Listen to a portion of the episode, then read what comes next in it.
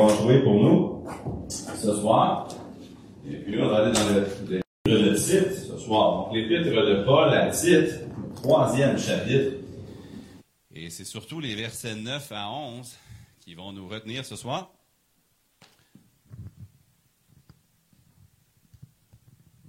Alors, comme vous le voyez à l'écran, le titre, Quand le silence est d'or.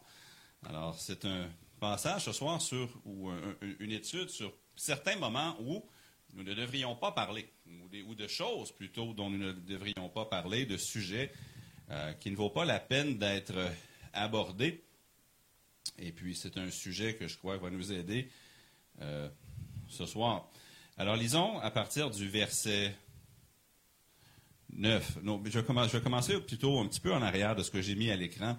Commençons ici avec le verset. Euh, je vais commencer avec le verset 5, même le verset 4. Mais, lorsque la bonté de Dieu notre Sauveur et son amour pour les hommes ont été manifestés, il nous a sauvés, non à cause des œuvres de justice que nous aurions faites, mais selon sa miséricorde, par le bain de la régénération et le renouvellement du Saint-Esprit qu'il a répandu sur nous avec abondance par Jésus-Christ notre Sauveur, afin que, justifiés par sa grâce, nous devenions, en espérance, héritiers de la vie éternelle.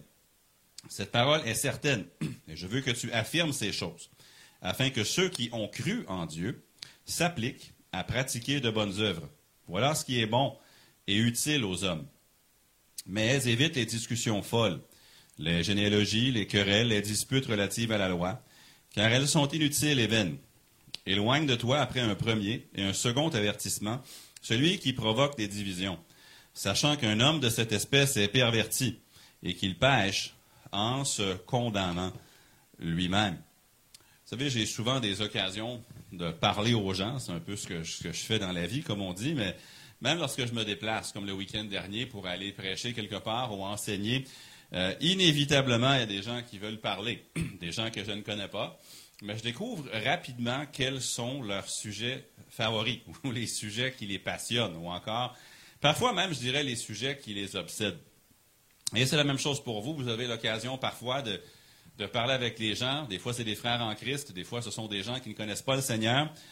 Et honnêtement, moi, quand j'arrive dans un lieu, surtout quand c'est une église ou même euh, un foyer où je suis allé dîner euh, dimanche après le culte du matin, J'étais convié là. avant, de, sortir du véhicule, j'ai prié Seigneur, je vais rencontrer des gens que je ne connais pas ou que je connais peu.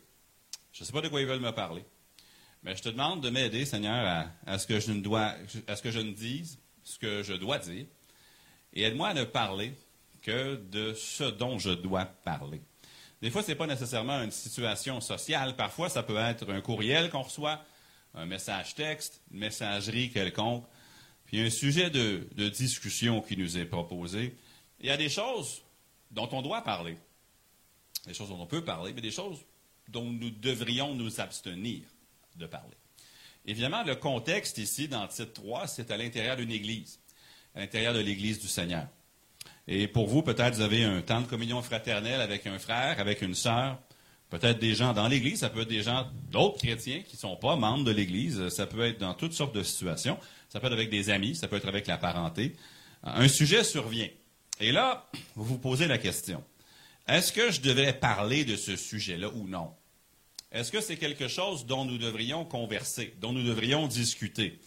Et là, vous vous posez la question. Est-ce que je devrais parler ou est-ce que je devrais me taire? Et c'est une situation, ce n'est pas anodin, ce n'est pas banal. En fait, dans 1 Timothée, dans 2 Timothée et dans Tite, Paul va en parler. Il veut que Timothée et Tite sachent non seulement quoi dire, mais il veut aussi qu'ils sachent quand se taire. Et c'est important pour moi, hein, dans ma vie, de savoir quoi dire. Mais c'est aussi important que je sache quand je dois me taire ou quel sujet je dois éviter, si vous voulez. Et souvent, les sujets questionnables sont des sujets qui sont apportés dans la colère ou dans la frustration, dans la haine ou par diverses œuvres de la chair. Maintenant, ça, c'est clair. Si, quelqu'un manifeste les œuvres de la chair, comme on les voit dans Galates 5, les rivalités, les divisions, les animosités, les clameurs, la calomnie, ça, c'est, peu importe le sujet, si c'est amené dans cet esprit-là, on ne devrait pas embarquer dans la conversation. Mais des fois, la personne semble de bonne foi ou la personne euh, ne semble pas menaçante dans sa, sa, disposition. Et là, le sujet est apporté, puis on se pose la question.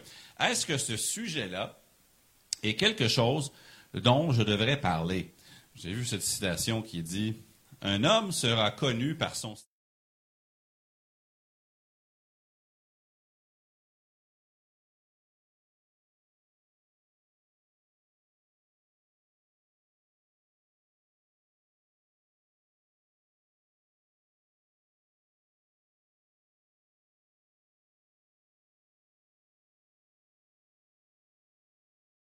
on voit la sagesse d'une femme ou la sagesse d'un homme lorsqu'il ne s'embarque pas dans certains sujets ou dans certaines conversations.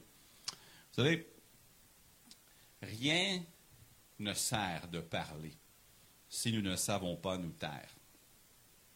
Rien ne sert de parler si nous ne savons pas nous taire. Parce que si quelqu'un parle de tout et a une opinion sur tout, bientôt son opinion ne veut rien dire même dans les médias des fois. Euh, il y a ce qu'on appelle l'usure de l'exposition médiatique. Par exemple, le premier ministre, il veut être vu à la télé. Mais quand on le voit trop à la télé, on finit par ne plus l'écouter, n'est-ce pas? Honnêtement, quand, ils faisaient leur conférence de presse au début de la COVID, après trois, quatre conférences de presse quotidiennes, vous avez remarqué que le premier ministre prenait les week-ends. Il parlait, il parlait plus. Ou il envoyait un autre ministre place parce que quand ta voix est trop entendue, ta voix perd de sa valeur. Mais c'est vrai dans nos vies personnelles aussi, parce que si nous ne savons pas nous taire, les gens ne vont pas nous écouter lorsque nous parlons. Dans Proverbe 21, le verset 23, la Bible nous dit, Celui qui veille sur sa bouche et sur sa langue préserve son âme des angoisses. Celui qui parle trop ne manque pas de péché, la Bible nous le dit, mais aussi celui qui parle trop, qui ne veille pas sur sa bouche, aura des angoisses. Il va se trouver dans des situations inconfortables. Non seulement va blesser des gens, mais va perdre parfois sa crédibilité aussi. Dans le psaume 39, le verset 2, le psalmiste dit, Je veillerai sur mes voies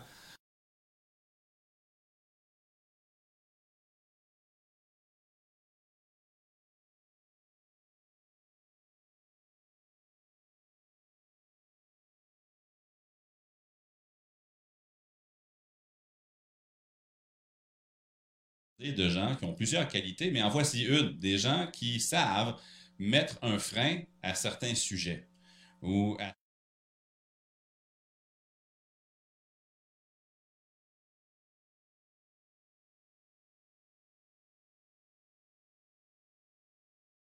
Évidemment, de tous les sujets, le plus beau, le plus grand, le plus important, c'est l'évangile du Seigneur Jésus-Christ. Il est détaillé dans les premiers versets du chapitre 3. Selon le verset 8, cependant, le Seigneur désire que ceux qui ont cru en Dieu s'appliquent à pratiquer de bonnes œuvres. Voilà ce qui est bon et utile aux hommes. Donc, dans les premiers huit versets, ça parle de l'Évangile. Puis ensuite, ça parle du fruit de l'Évangile dans nos vies, qui est de mettre en pratique des bonnes œuvres. À partir du verset 9, l'apôtre Paul va dire, mais si vous voulez mettre en pratique des bonnes œuvres et si vous voulez que ce soit le témoignage de votre vie, il y a des moments où on doit simplement ne pas parler de certaines choses parce que ces choses-là vont produire en nous le contraire des bonnes œuvres.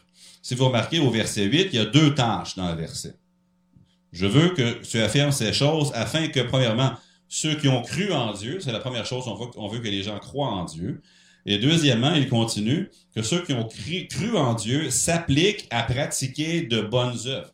Donc, deux choses. Croire en Dieu, puis pratiquer de bonnes œuvres. Mais ensuite, remarquez au verset 9, premier mot, mais.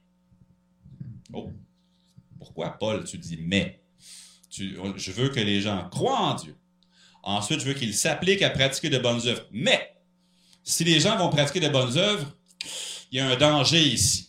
Il y a quelque chose qui pourrait les en empêcher ou qui pourrait leur enlever cette belle qualité. Alors, ici, dans les versets 9 à 11, il va nous dire ce qui est contraire de ce qui est bon et utile aux hommes. Il va nous dire ce qui est contraire que de s'appliquer à de bonnes œuvres. Dans les versets 9 à 11, on va trouver deux verbes à l'impératif. Deux ordres qui vont, si nous les pratiquons, nous aider rester centré sur notre foi en Dieu et sur l'application des bonnes œuvres. Mais ce sont deux impératifs négatifs. Ils sont faciles à retenir parce que les deux commencent avec E accent aigu. Et. On va les dire ensemble. Évite et éloigne. Est-ce qu'on peut les dire ensemble? Évite, éloigne. On va commencer. Évite, éloigne. Donc, il y a des choses dont nous devons, nous devons éviter de parler. Et lorsque les gens refusent d'éviter d'en parler, la Bible nous dit qu'après un ou deux avertissements, nous devons nous éloigner de ces gens-là. Remarquons ce que ça dit. Premièrement, c'est vrai qu'on remarque des sujets que nous devrions éviter. Au verset 9, ça dit, mais évite les querelles, les disputes relatives à la loi, car elles sont inutiles et vaines. Il y a des sujets que nous devrions éviter. Tu ne peux pas, tu ne peux pas parler de tous les sujets et porter du fruit pour Dieu. Si je veux que ma vie porte du fruit pour Dieu, selon la Bible, il y a certains sujets sur lesquels je dois me taire ou des sujets que je dois éviter.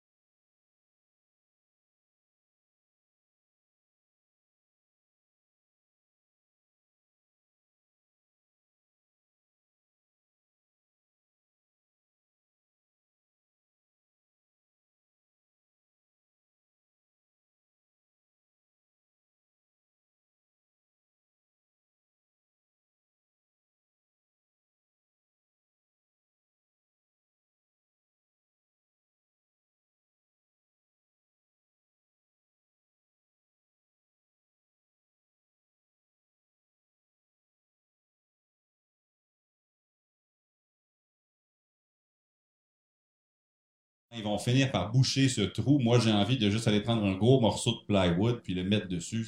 Je ne sais pas quoi faire, mais ce nid de poule-là, il est vraiment solide. Il n'y a personne qui réussit à le remplir.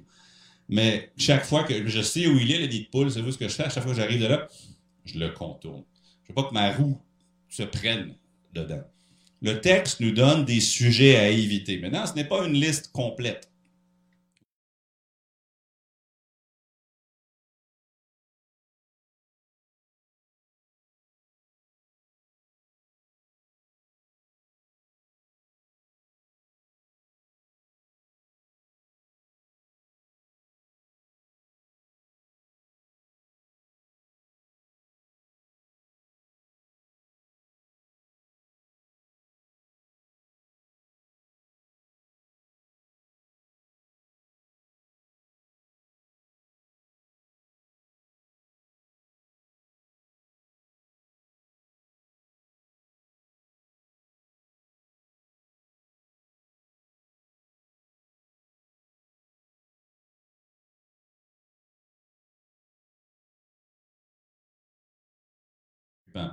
Je comprends que le terme discussion folle est assez large, mais pensez au contraire.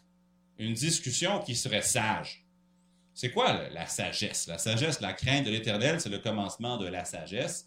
Nous savons que le livre que nous avons dans nos mains, c'est notre source d'instruction pour la sagesse.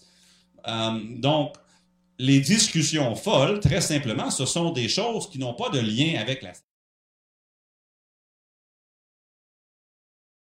Il serait des discussions folles, mais si vous marchez par l'esprit, vous allez savoir ce qui est insensé et ce qui découle de la sagesse. Il y a quelques années, il y a un homme qui venait souvent me parler. C'était pas dans l'église, mais il trouvait souvent des choses sur Internet dont il voulait me parler. Des théories de pourquoi telle chose dans le monde est arrivée comme ça, puis des explications euh, nébuleuses sur ci et sur ça. Des fois, c'était religieux, des fois, c'était politique. Mais si, mais si on voulait changer le sujet pour parler de Jésus, hein, c'est ça que tu veux parler de la Bible, ben,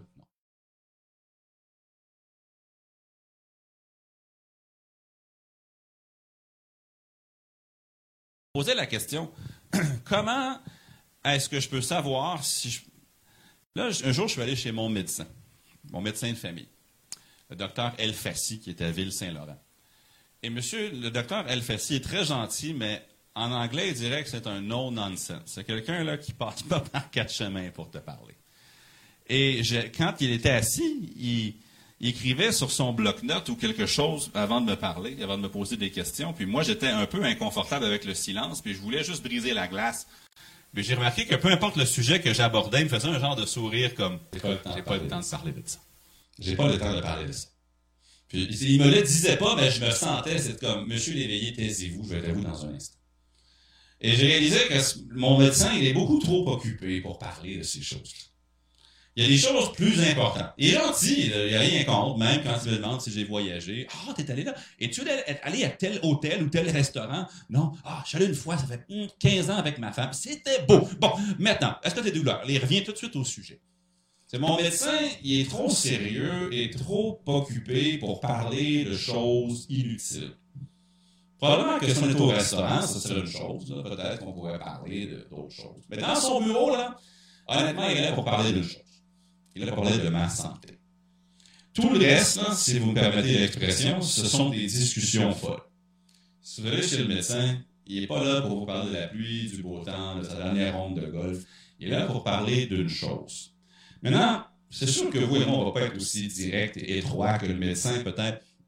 Mais si la chose dont la personne veut parler n'a aucun lien avec la foi en Christ, n'a aucun lien avec la sagesse de Christ pour la vie, n'a aucun, aucun rapport avec la mise en pratique de la parole de Dieu. Ça, c'était quand même déjà assez large. La Bible, elle parle de plusieurs sujets. Si la discussion, si ce serait impossible de tirer un trait entre sa discussion puis la Bible, est-ce que c'est vraiment nécessaire d'en parler à un tel point où ça peut causer une rupture, puis une division? Je crois que non. Si la chose n'a aucun lien à la parole de Dieu, sentez-vous bien libre d'éviter le sujet, surtout si ça va devenir un point de dissension assez grave pour endommager la, relation. Mais deuxièmement, remarquez les généalogies. Maintenant, aujourd'hui, c'est pas tellement quelque chose dont nous parlons, là, les généalogies, mais pour les Juifs, c'était quelque chose d'énorme. Parfois, leur orgueil pouvait être enflé à cause du fait que, à cause de leur arbre généalogique. Même dans Philippiens, l'apôtre Paul parle et dit qu'il était hébreu, né d'hébreu, de la tribu de Benjamin. Pourquoi la tribu de Benjamin était spéciale? Parce que le premier roi d'Israël, Saül, était venu de Benjamin. Il y a eu d'autres choses aussi. Les, Benjamites étaient fiers. Il y a des gens qui vont être fiers de leur héritage. aussi, il y a certains enseignants, juifs de l'époque de, Paul, pardon, qui parfois allait allégoriser les généalogies. C'est-à-dire, ben, dans la généalogie de Noé, euh, un il représente la violence. Et l'autre représente la paix. Puis là, il inventait des doctrines en donnant à des généalogies des sens complètement figurés, imaginaires, et ça pouvait devenir des points d'enseignement qui étaient complètement qui venait que de l'imagination du prédicateur, sans soutien biblique. Et l'apôtre Paul nous dit de s'éloigner de, ces choses-là. Ça arrive rarement aujourd'hui, mais c'est arrivé, je me souviens, il y a quelques années, quelqu'un m'a montré une vidéo dans laquelle une femme qui voulait, elle cherchait à, à démontrer qu'un certain livre chrétien est odieux et ne devrait être lu par personne. Elle s'attaquait directement à ce livre-là. Mais la manière dont, elle s'y prenait, c'était si ça n'avait pas été triste, ça aurait été drôle. Elle faisait remarquer que l'écrivain du livre avait le même nom de famille que le capitaine du Titanic. Puis ensuite, elle faisait remarquer que si tu prenais le nombre de pages dans le livre, puis que tu le divisais par le nombre de cheminées du Titanic, tu allais avoir le chiffre 6. 6, 6, 6. C'était, tu, écoutais ça, puis tu disais, mais où est-ce qu'elle va chercher des idées pareilles? C'était, honnêtement, si ça n'avait pas été triste, ça aurait été drôle. Je pense que ça tomberait sous des généalogies. Des, choses inventées qui viennent de choses qui ne disent pas du tout ce que ça dit. Est-ce qu'un sujet dont quelqu'un veut vous parler est si obscur qu'on peut même pas vraiment en discuter dans la Bible? Sentez-vous bien libre de de contourner. Troisièmement, il y a des querelles. On tombe plus dans, notre, quotidien à nous. Ça nous dit, troisièmement, verset 9, mais évite les discussions folles, les généalogies, les querelles. Maintenant, toutes ces choses-là inutiles, les sujets inutiles, comme ça dit dans le verset, dans 2 Timothée 2.23, ça dit repousse ces choses. Repousse les discussions folles et inutiles, sachant qu'elles font naître des querelles. Euh, c'est déjà arrivé littéralement une fois, je me souviens, j'étais dans un, un, souper quelque part en Ontario avec des croyants. Et puis le simple fait que je venais de Montréal, quelqu'un me s'asseoir à la table parce que l'équipe de Toronto jouait au hockey contre l'équipe de Montréal. Moi je, moi, je fais des blagues avec le hockey des fois, mais j'ai rien, honnêtement, contre les partisans des autres équipes. Mais lui, là, il était tellement partisan de son équipe qu'il voulait pas s'asseoir. On est des frères en Christ, on va vraiment laisser une rivalité sportive devenir un... vraiment. Si tu me fais une blague, je peux t'en refaire une, mais après ça, on va passer à un autre sujet. Je vais certainement pas me priver de communion fraternelle d'un frère parce qu'il est partisan de l'équipe de telle ville ou de telle ville. C'est ridicule, mais des gens qui ne comprennent pas. Sont tellement émotifs sur leur équipe. Mais c'est ça les querelles. Généralement, vous savez, une querelle, ça se rapporte à une personne plutôt qu'à la vérité. C'est peut-être pas la définition parfaite, mais je pense que c'est un bon point de départ pour la réflexion. Est-ce que la parole de Dieu peut vous éclairer sur une prise de position sur le sujet? Si la réponse est non, contournez la question. Je reviens à mon exemple sportif. Est-ce que, en sondant les Écritures, vous pouvez décider d'encourager l'Argentine plutôt que le, Brésil au foot? Non. Alors, si vous vous disputez là-dessus, ça, c'est une querelle. Mais de façon plus pratique encore, il y a plusieurs années, un frère en Christ avec qui j'avais été assez proche avait quitté l'église où nous étions à l'époque parce qu'il était fâché contre le pasteur pour quelque chose. Maintenant, il était en colère sur la gestion d'une situation privée qui n'avait aucun intérêt public. Donc, c'était pas quelque chose qui avait été discuté publiquement, c'était quelque chose de privé qui devait demeurer privé. Le pasteur avait mal géré, selon lui, ou du moins n'avait pas pris position, il aurait voulu qu'il prenne position, puis bang, il quitte l'Église. Mais comme lui et moi, on avait été des proches amis auparavant, il m'avait fait il s'en voulait de ne pas avoir quitté l'Église avec lui. On s'est un peu distancé après ça, il ne voulait plus vraiment être avec moi. Et un jour, je l'avais rencontré dans un magasin, suis face à face dans un magasin, et puis il m'avait dit J'aurais aimé que tu sois loyal envers moi. Loyal, pourquoi? Tu t'es fâché contre un individu pour une situation qui implique un autre individu, puis tu es parti. C'était pas une question de désobéissance à la Bible, c'était pas une question de suivre les Écritures, c'était un conflit de personnalité que tu as mal géré. Toi, tu aurais voulu que je te suive dans ton péché. Honnêtement, ça, c'est un exemple parfait à mes yeux d'une querelle. Ça ne concerne pas la vérité de la parole de Dieu. C'est une prise de position sur un individu. Par exemple, dans l'église de Corinthe, moi, je suis d'Apollos. moi, je suis de Paul. Moi, je suis de... Ça, c'est des querelles.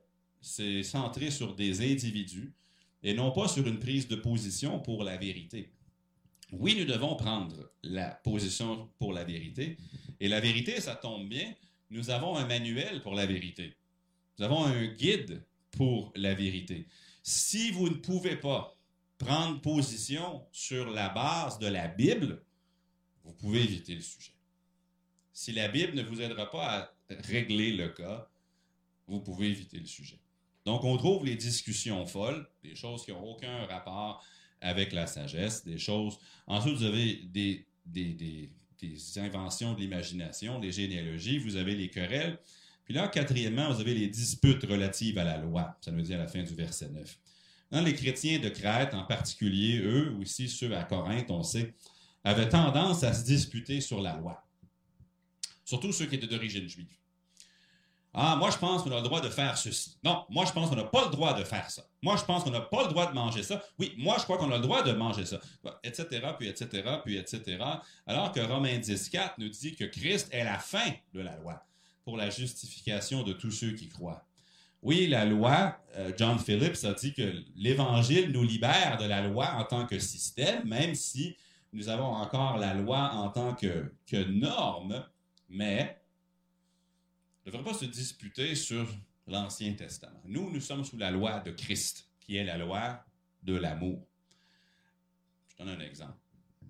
Ce soir, on a, tiens, frère Victor puis frère Gilbert. Tous les deux viennent du Togo. Admettons qu'à Lomé, là, ils vont, j'invente quelque chose, là. supposons qu'ils vont bâtir un nouvel aéroport à Lomé, supposons que. Puis que frère Victor est contre la construction de l'aéroport, puis que frère Gilbert est en faveur de, sont pas d'accord sur la construction, la construction du dit aéroport. Et que, Et que la, la, la dissension devient si forte que la communion fraternelle en est affectée. Et- mais je sais que ça n'arrivera pas. Là. Imaginons que. Savez-vous qu'est-ce que je leur dirais? Frère, frère, deux à Laval. On peut être pour ou contre le projet d'un aéroport à Lomé, ou si je prenais Pierre et puis frère Wilson, supposons, et puis les deux étaient, discutaient de la construction de nouvelles routes en Haïti. On peut être pour, on peut être contre, mais ultimement, si on habite à Laval, la nouvelle route en Haïti ne va pas vraiment nous affecter. On peut être pour, on peut être contre, on peut en parler même, mais quand la conversation devient si intense que c'est un peu ça ici, c'était des gens qui sont en Christ puis qui se disputent sur la loi de Moïse. Christ les avait sortis de la loi de Moïse pour les placer sous la loi de Christ, puis ils se chicanaient encore sur la loi de Moïse. Vous savez, il des fois, il y a des choses que, honnêtement, on peut avoir une opinion, on peut avoir une opinion pour, on peut avoir une opinion contre, mais ultimement, à la fin, euh, on est en Christ. On doit s'aimer. À ceci, tous sauront que vous êtes mes disciples, que vous interprétez le livre de Lévitique bien. Non. À ceci, tous sauront que vous êtes mes disciples, que vous avez de l'amour les uns pour les, autres. les autres. Au moins deux des quatre choses qu'on a vues dans titre 3 9 peuvent encore facilement meubler nos conversations. Et si on n'est pas prudent, les discussions folles, les querelles vont survenir. Et deux questions, je dirais, pour déterminer si on devrait en parler. Ce sujet a-t-il une importance à la lumière de l'éternité? Brésil, l'Argentine, ça n'a aucune importance au sujet de l'éternité. Non, zéro. Pourrions-nous employer la Bible pour trancher sur ce sujet? Si la réponse est non, évitez. On ne pourra du tout en parler, même en prenant un café. Écoutez, la Bible dit, ça nous dit au verset 9 ici, évite les discussions folles, les généalogies, les querelles, les disputes relatives à la loi. Si vous marchez par l'esprit et l'autre marche par l'esprit, vous saurez quand ça devient une discussion.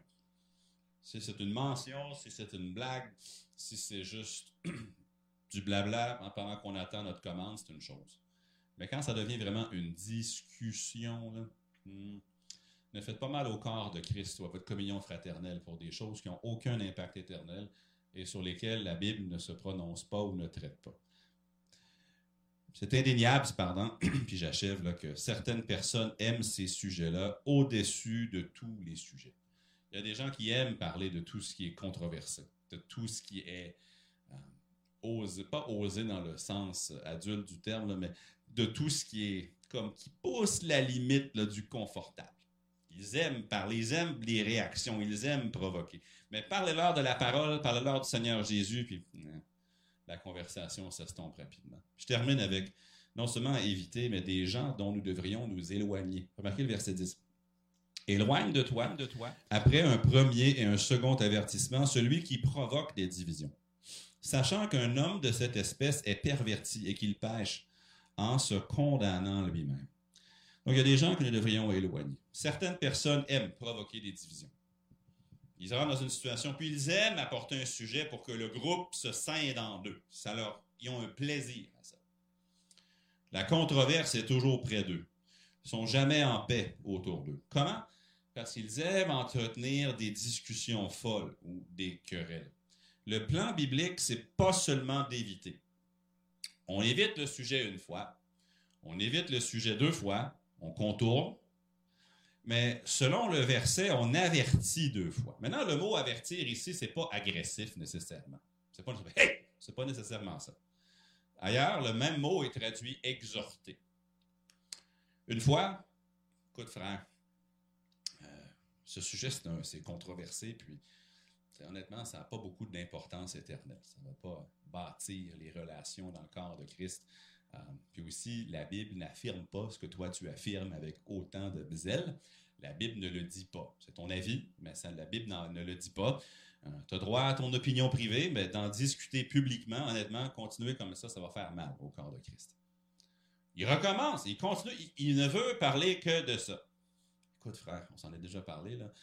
Euh, je t'aime, et puis je comprends que tu es passionné par ce sujet-là.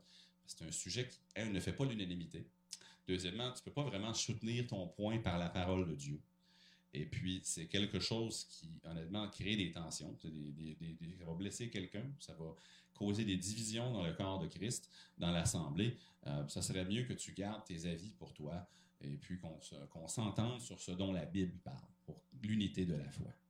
Mais lui, non, il est obsédé par le sujet. Il ne veut pas lâcher, il ne veut pas il, ne refuse de ne pas en parler, c'est sa passion. La Bible n'est pas sa passion, Christ n'est pas sa passion, l'unité du corps de Christ n'est pas sa passion, son sujet controversé, extra-biblique, c'est-à-dire hors de la Bible, c'est ça sa passion. Là, tu fais quoi? Vous savez, toute relation n'est pas bonne à entretenir. Il faut être honnête, il faut être franc. Est-ce que dans cette relation avec cet individu-là, est-ce que moi, j'exerce une influence pour Dieu dans la relation ou est-ce que le seul effet que cette relation-là a, c'est de m'éloigner, moi, des bonnes œuvres qui sont mentionnées au verset 8? Donc, en entretenant des discussions, des conversations, une relation euh, proche avec cette personne-là, est-ce que je suis en train de les influencer pour le bien ou est-ce que moi, je suis en train de simplement parce que ça devient une pierre d'achoppement pour moi, m'empêchant de pratiquer les bonnes œuvres du verset 8. Et ça nous dit que dans le cas échéant, on doit, ça nous dit, éloigne-toi. Pas juste éviter le sujet, éloigne-toi de l'individu. Parce que ça nous dit qu'il est perverti. Maintenant, ça, ça semble un terme très fort. Le mot perverti, ça veut simplement dire détourner de ce qui est vrai ou détourné de ce qui est propre. Quand on dit que quelqu'un est un pervers, ça veut dire qu'il est détourné de ce qui est moralement droit. Mais ici, dans, les sujets du genre, quelqu'un qui est perverti, c'est juste quelqu'un qui s'est détourné de la vérité de la Bible. C'est quelqu'un qui n'est pas intéressé à la Bible, qui est intéressé à... Il, regarde ailleurs. Il, il, veut amener des conversations loin de Dieu. Il veut amener des conversations loin de la parole de Dieu. Il est dévié, il est détourné, il est perverti. Son cœur est détourné de la parole de Dieu. Et une personne qui est détournée de la parole est forcément dans le péché. Puis ça dit, il se condamne lui-même. C'est-à-dire qu'il donne la preuve ouverte qu'il est détourné de la parole de Dieu, et ses conversations en sont la preuve. Donc, est-ce que vous avez une personne dans votre entourage qui aime beaucoup parler d'un sujet qui est sans importance éternelle, ou un sujet qui est étranger à la parole de Dieu? Est-ce qu'il est passionné par des choses qui suscitent la controverse, mais qui ne sont ni éternellement valables et qui ne sont pas non plus bibliquement. On ne peut pas trancher en utilisant la Bible. C'est des choses autres. Vous avez tout à perdre à vous embarquer dans ces conversations-là. Elles ne vont pas vous aider, comme le dit le verset 8, à pratiquer de bonnes œuvres. Alors, évaluons nos relations, puis évaluons les conversations qui les composent. Est-ce que nous exerçons une influence pour Christ ou est-ce que la personne cherche à nous emporter vers des sujets dont nous ne devrions pas parler? Éviter. Éloigner. Avec la direction de l'esprit, ce sont les deux verbes à retenir. Alors, prenons nos listes de prières maintenant, puis nous allons regarder une lettre, premièrement, de prière